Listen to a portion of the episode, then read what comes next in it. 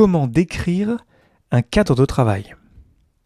Dans cet épisode, je vais revenir sur la nouvelle mouture du guide Scrum, la version 2020, qui est sortie cette semaine. Le podcast Agile, épisode 197. Abonnez-vous pour ne pas rater les prochains et partagez-les autour de vous. Si vous souhaitez recevoir les prochains épisodes en avance, abonnez-vous à l'infolettre sur le podcastagile.fr. Profitez toujours d'un code de réduction pour le super jeu Totem sur totemteam.com avec le code LEODAVESN, L-E-O-D-A-V-E-S-N-E, en majuscule, sans accent et sans espace. Et partagez-moi votre totem sur Internet. Je vais continuer à être en live sur Twitch, je ne sais pas exactement quand, donc pour être tenu au courant de mes lives, n'hésitez pas à m'ajouter sur LinkedIn ou me suivez-moi sur Twitter. Et suivez-moi directement sur Twitch à twitch.tv slash leodavest. Merci pour votre soutien et bonne écoute.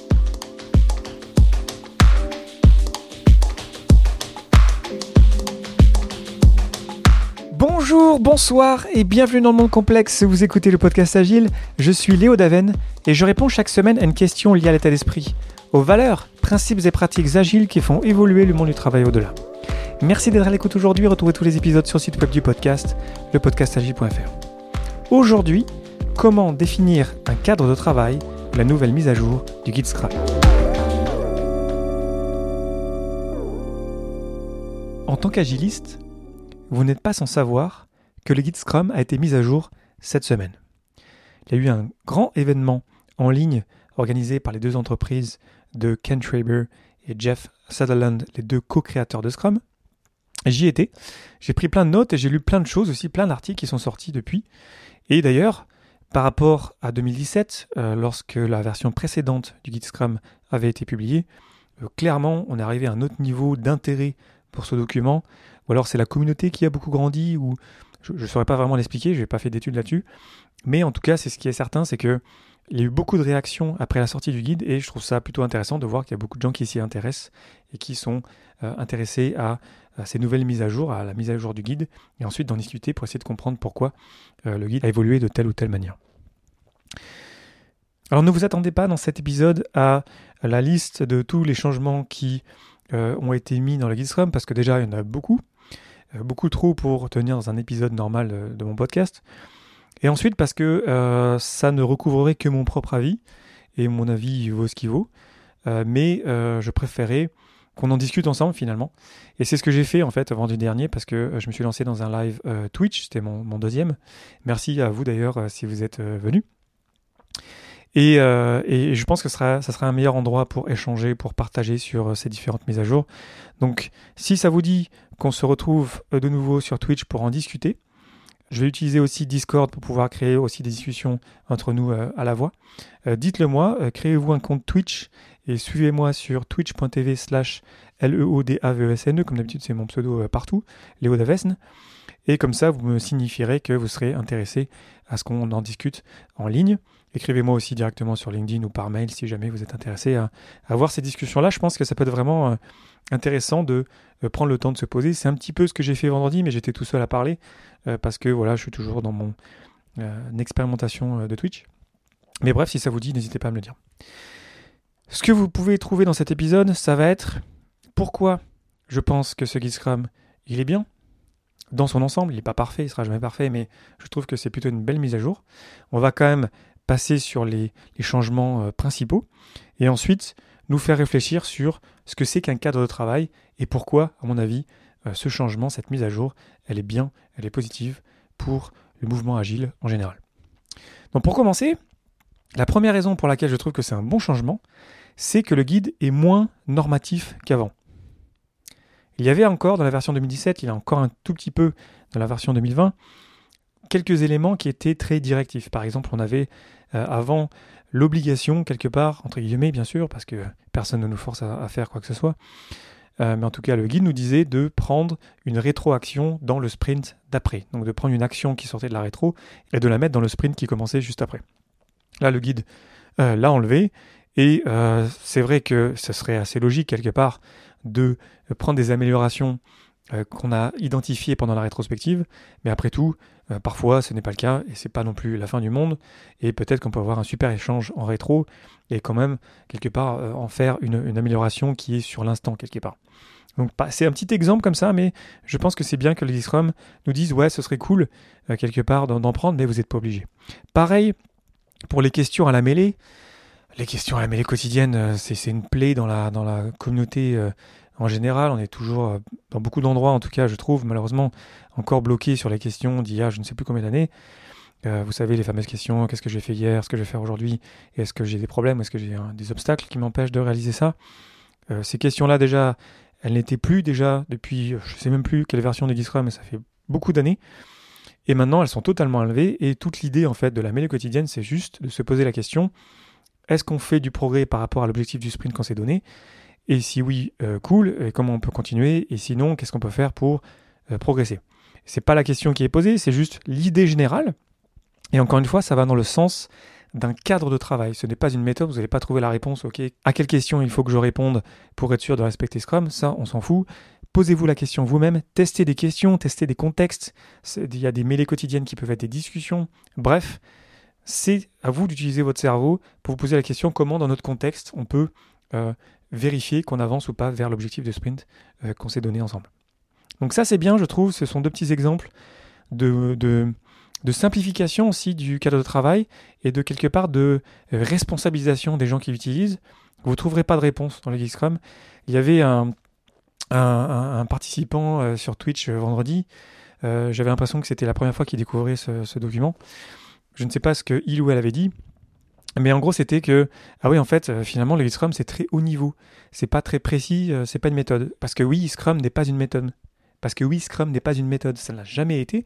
Et là, je trouve que le Scrum, la raison principale pour laquelle je trouve que c'est une bonne mise à jour, ben, c'est vraiment beaucoup plus clair que c'est plus un cadre de travail et pas une méthode.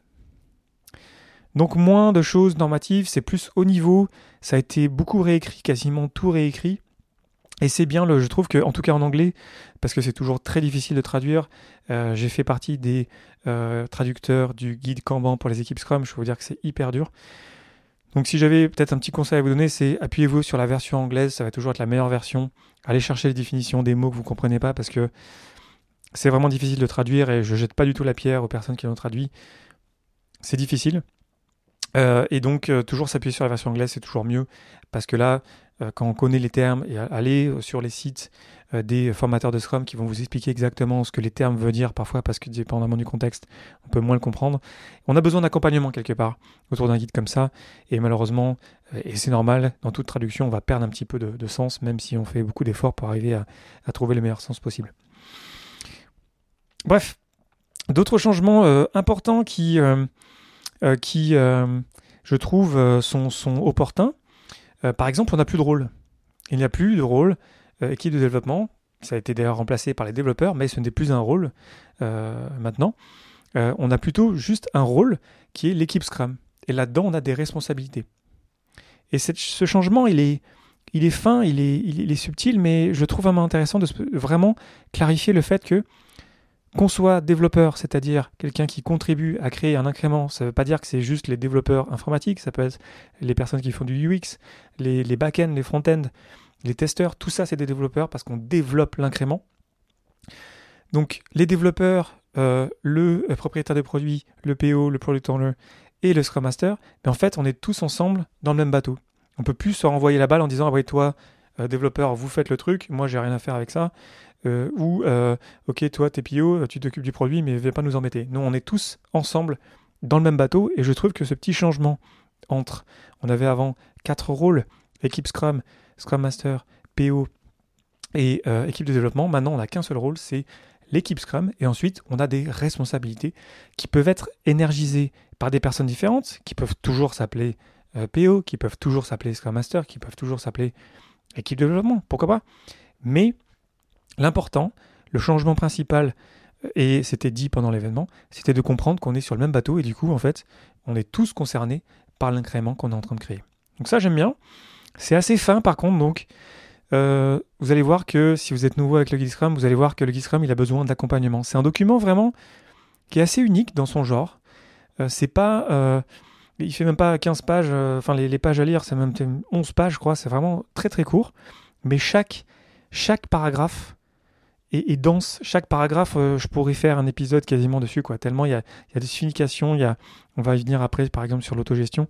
Il, il y, a, plein de choses, en fait, qui sont vraiment profondes dans ce guide-là.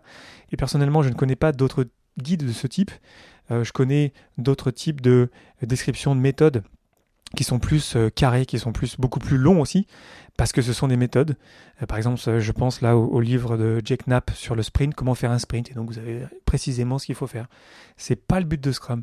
Scrum, c'est un cadre de travail, et du coup, pour bien le comprendre, pour bien le, vivre, pour bien l'utiliser, eh bien, on va avoir besoin de le clarifier ensemble. On va avoir besoin de discuter de ce que ça veut dire ces termes-là. Et j'aime bien que ce guide Scrum nous pousse à faire ça quelque part.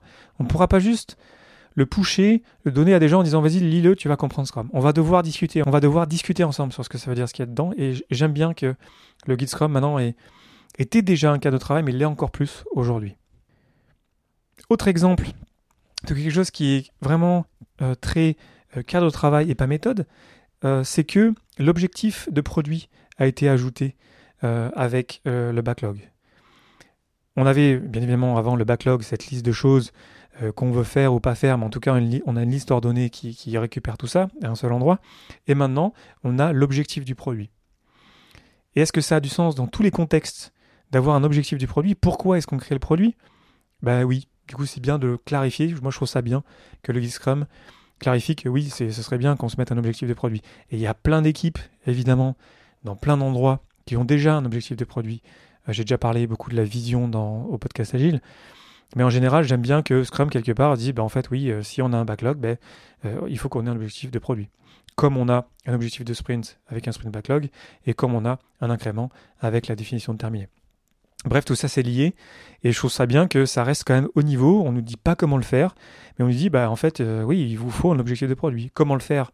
Vous ne trouverez pas la réponse dans le Scrum, mais c'est essentiel, et ça va vraiment vous aider à être meilleur ensemble. Et je pense que c'est vrai, et je pense que ça, ça, va bien marcher, ça va beaucoup aider euh, plein d'équipes. Ensuite, le pourquoi au sprint planning? Avant, dans les versions précédentes, on avait deux phases. On avait la phase du quoi, ce qu'on va faire pendant le sprint, et ensuite le comment. Donc c'était là vraiment on planifiait ensemble le sprint pour sentir si on allait euh, arriver à euh, réaliser tout ce qu'on voulait réaliser. Tout en n'en faisant pas une promesse, bien évidemment, mais en tout cas on essayait vraiment de se sentir si on pouvait y arriver. Ce que nous dit la version 2020 du guide, c'est ajouter avant ça, avant le quoi et le comment, ajouter le pourquoi. Donc on ne dit pas comment le pourquoi, on ne dit pas les questions auxquelles répondre pour respecter cette phase-là, on nous dit que oui, effectivement, est-ce que ça a du sens dans tous les contextes de se poser la question pourquoi est-ce qu'on fait les choses? Bah oui, je pense que oui. Je pense que là, on est vraiment dans un cadre de travail qui va nous dire posez-vous la question du pourquoi en début de planification de sprint. Ensuite, on se pose la question du quoi. Ensuite, on se pose la question du comment. Ça, je pense qu'encore une fois, on reste vraiment dans la définition d'un cadre de travail. Enfin, je vous en fais un petit cinquième parce qu'il y a d'autres petits changements. Je reviendrai sûrement dans un épisode euh, peut-être dédié sur les changements qui concernent le Scrum Master parce qu'il y a euh, beaucoup de choses à dire.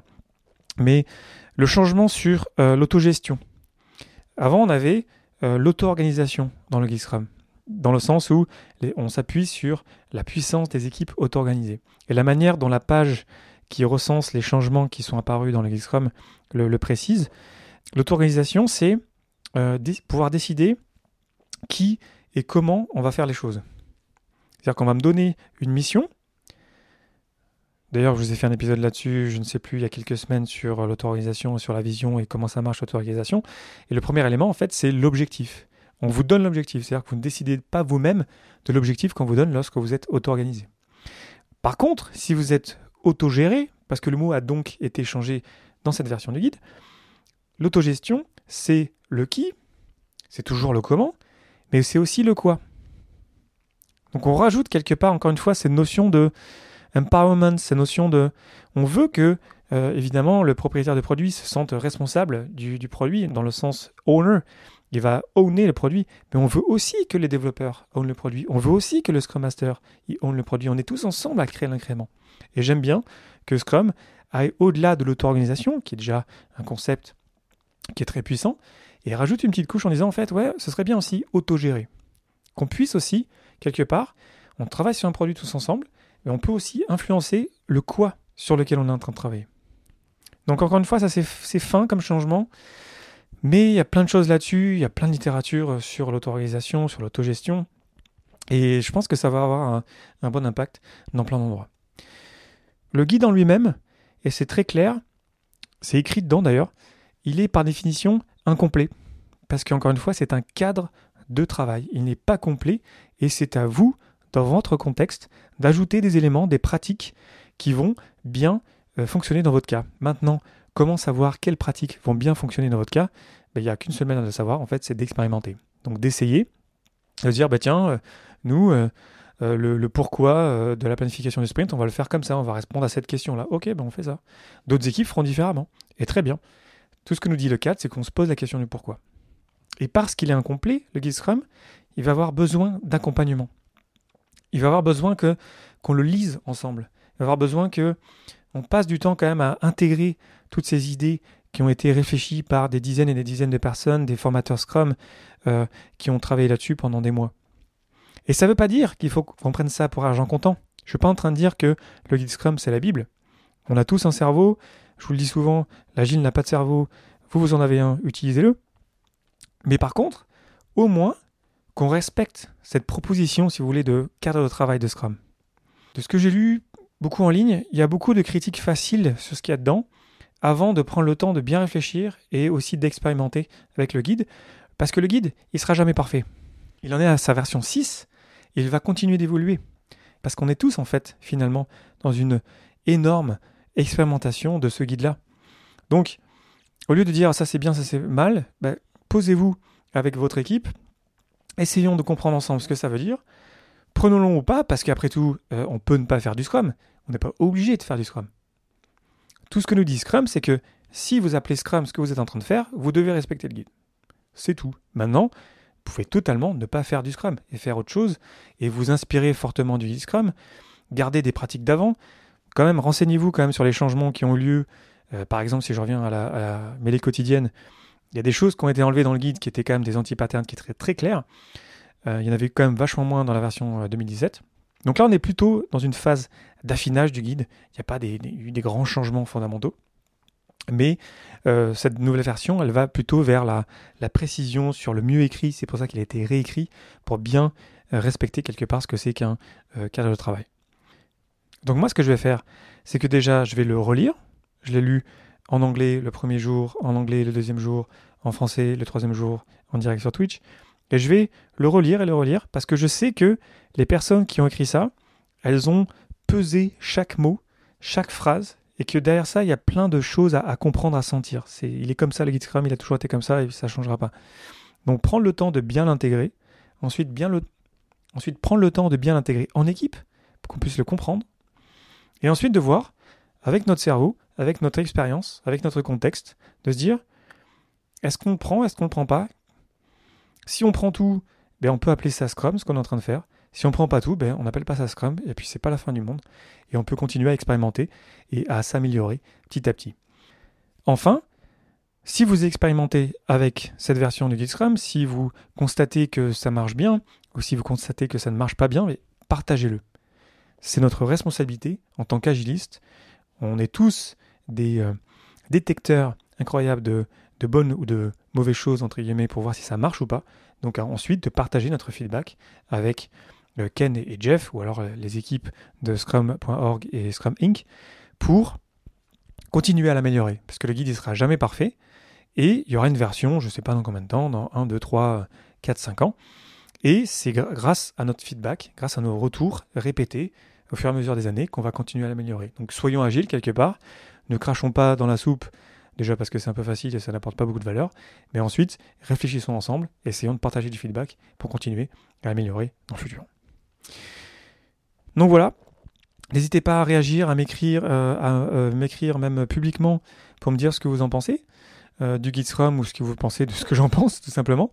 Et puis encore une fois, n'hésitez pas à me suivre sur Twitch parce qu'il peut y avoir plein de discussions super intéressantes sur euh, votre expérience, sur votre contexte, sur peut-être que dans votre contexte, peut-être en fait ça marche pas de se poser la question du pourquoi. Peut-être, peut-être que ça n'a aucun sens, peut-être que c'est une perte de temps. Et euh, est-ce que vous allez en faire?